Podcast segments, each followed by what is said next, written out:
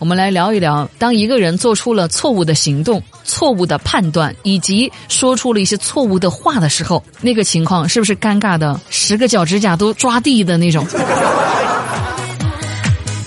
那作为当代手机就是命的这个年轻人，相信大家伙儿都曾经有过手癌发作的这种经历啊。然而，手癌最严重的可能莫过于就是把不该发的一些东西发错群了，是不是？我记得有一次我给我妈买的面膜。我发了好长一段，我说这个面膜你要怎么用，要配合什么什么的。结果发完之后才发现，我发到这个工作群里了。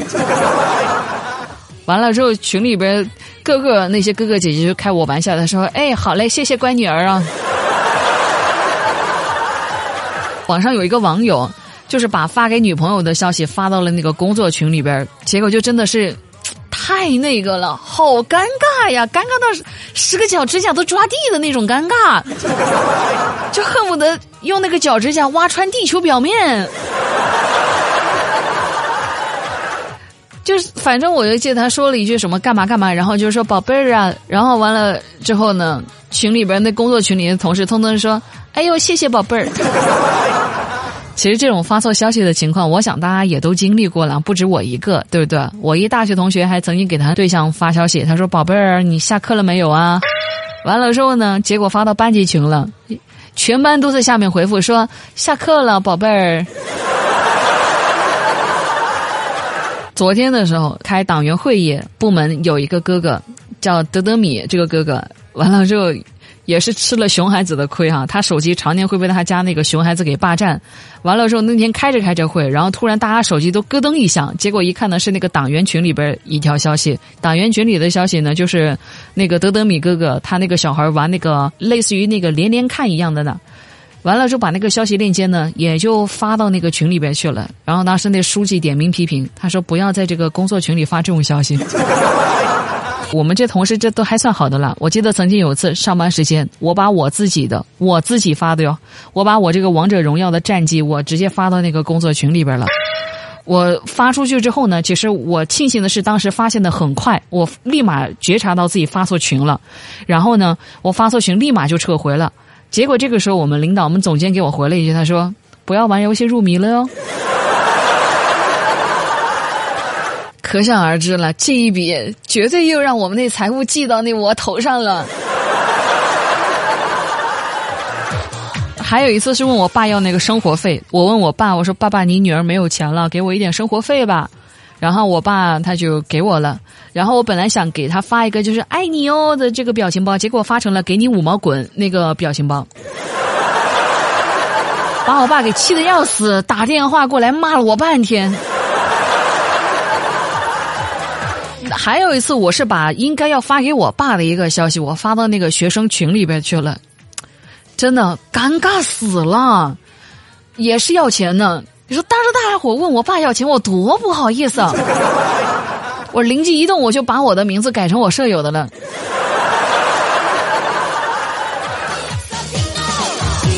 其实发错消息啊，不是最可怕的，最可怕的呢，是你及时的发现之后，你想撤回，撤回的时候呢，你把它摁成了删除。朋友们是这样子的，当你发出一条包含那种隐私的消息，你想要撤回，结果发现早就已经过了那个时间，为时过晚，怎么办？不要着急哈，就是你镇定一点，你可以装作自己被盗号的样子，给对方呢发那么一条推销广告，然后呢隔上几分钟，你再给他发一条说啊号被盗了，刚刚找回来呢，刚刚说的话大家千万不要相信哦，真的是被盗号了哟，就戏精本精。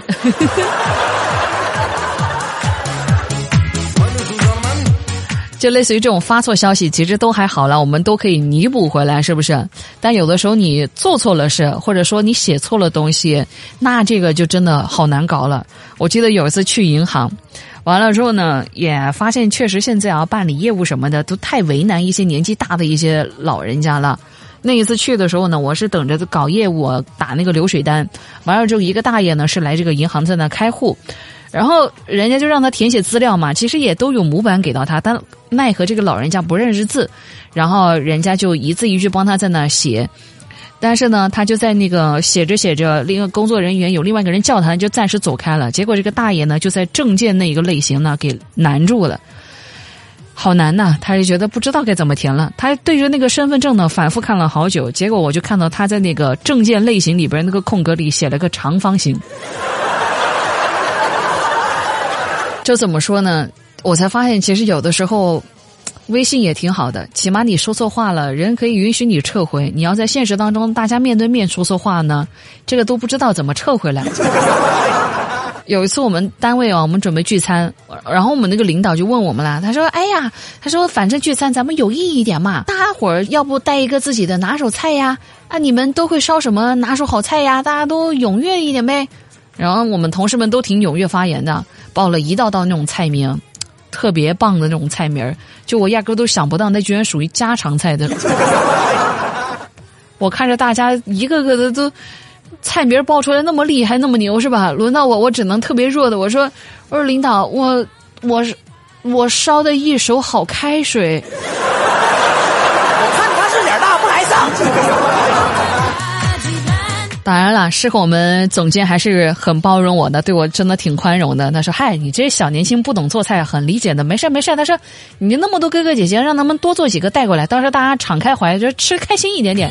”就我们这个领导对我是真的很好啊，不像我以前在大学期间实习的那个公司老板，就那个老板啊，一言难尽啊，朋友们。我记得有一次，我是跟那个领导，大学的那个实习公司那领导，也是一起呢下馆子吃饭。吃完之后呢，我就我妈也是一个在为人处事很讲究的一个人啊，她就时刻盯着我，她说你要学会做人一点，要学会乖巧主动一点点。人家请你吃饭呢，不要一而再再而三都让人家来付款。我当时我也想着，我说领导经常都带着我出去蹭吃蹭喝的是吧？我也多多少少给表现表现，正好不也发了工资嘛。然后当时呢，吃完之后我就抢着在那付钱，结果呢，我就跟那个领导。就在那推来推去，因为他不可能让我一个还在读大学一个小年轻请他吃饭，是不是？他也很客气。然后我就跟领导我俩推来推去，推来推去，最后就打扮的风情万种的我这个女领导，就愣是被我推倒在那个肮脏的那个地上。就然后我那份工作吧，就再也没有然后了。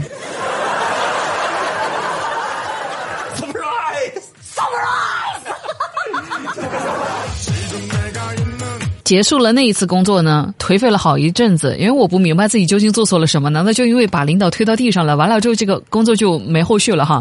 后来还是经过家里人开导之后呢，才鼓起勇气又去找公司实习。就真的只能说运气太差了吧，或者说可能我是攒了所有的运气才遇到现在这个单位啊。我在那一次受挫之后，我又找了一家公司实习，因为我不想在大学期间闲着。然后那一次实习呢，是在一个小微企业工作，我很努力的在工作了，我特别害怕又被炒鱿鱼。当时呢，走路不方便打字啊，我就语音输入，我跟那个领导去汇报工作，因为时间真的挺紧张的。当时还自我感动，我觉得我真的是为了工作，我太拼太认真了。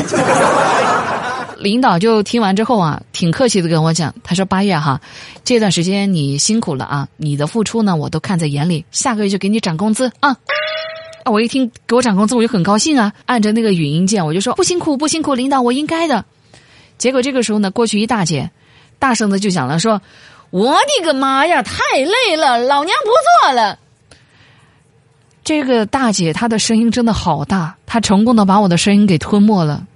完了之后。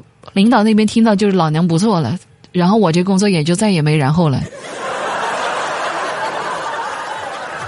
就他觉得我很不识抬举啊，说给我涨工资，结果我说我太辛苦了，老娘不干了。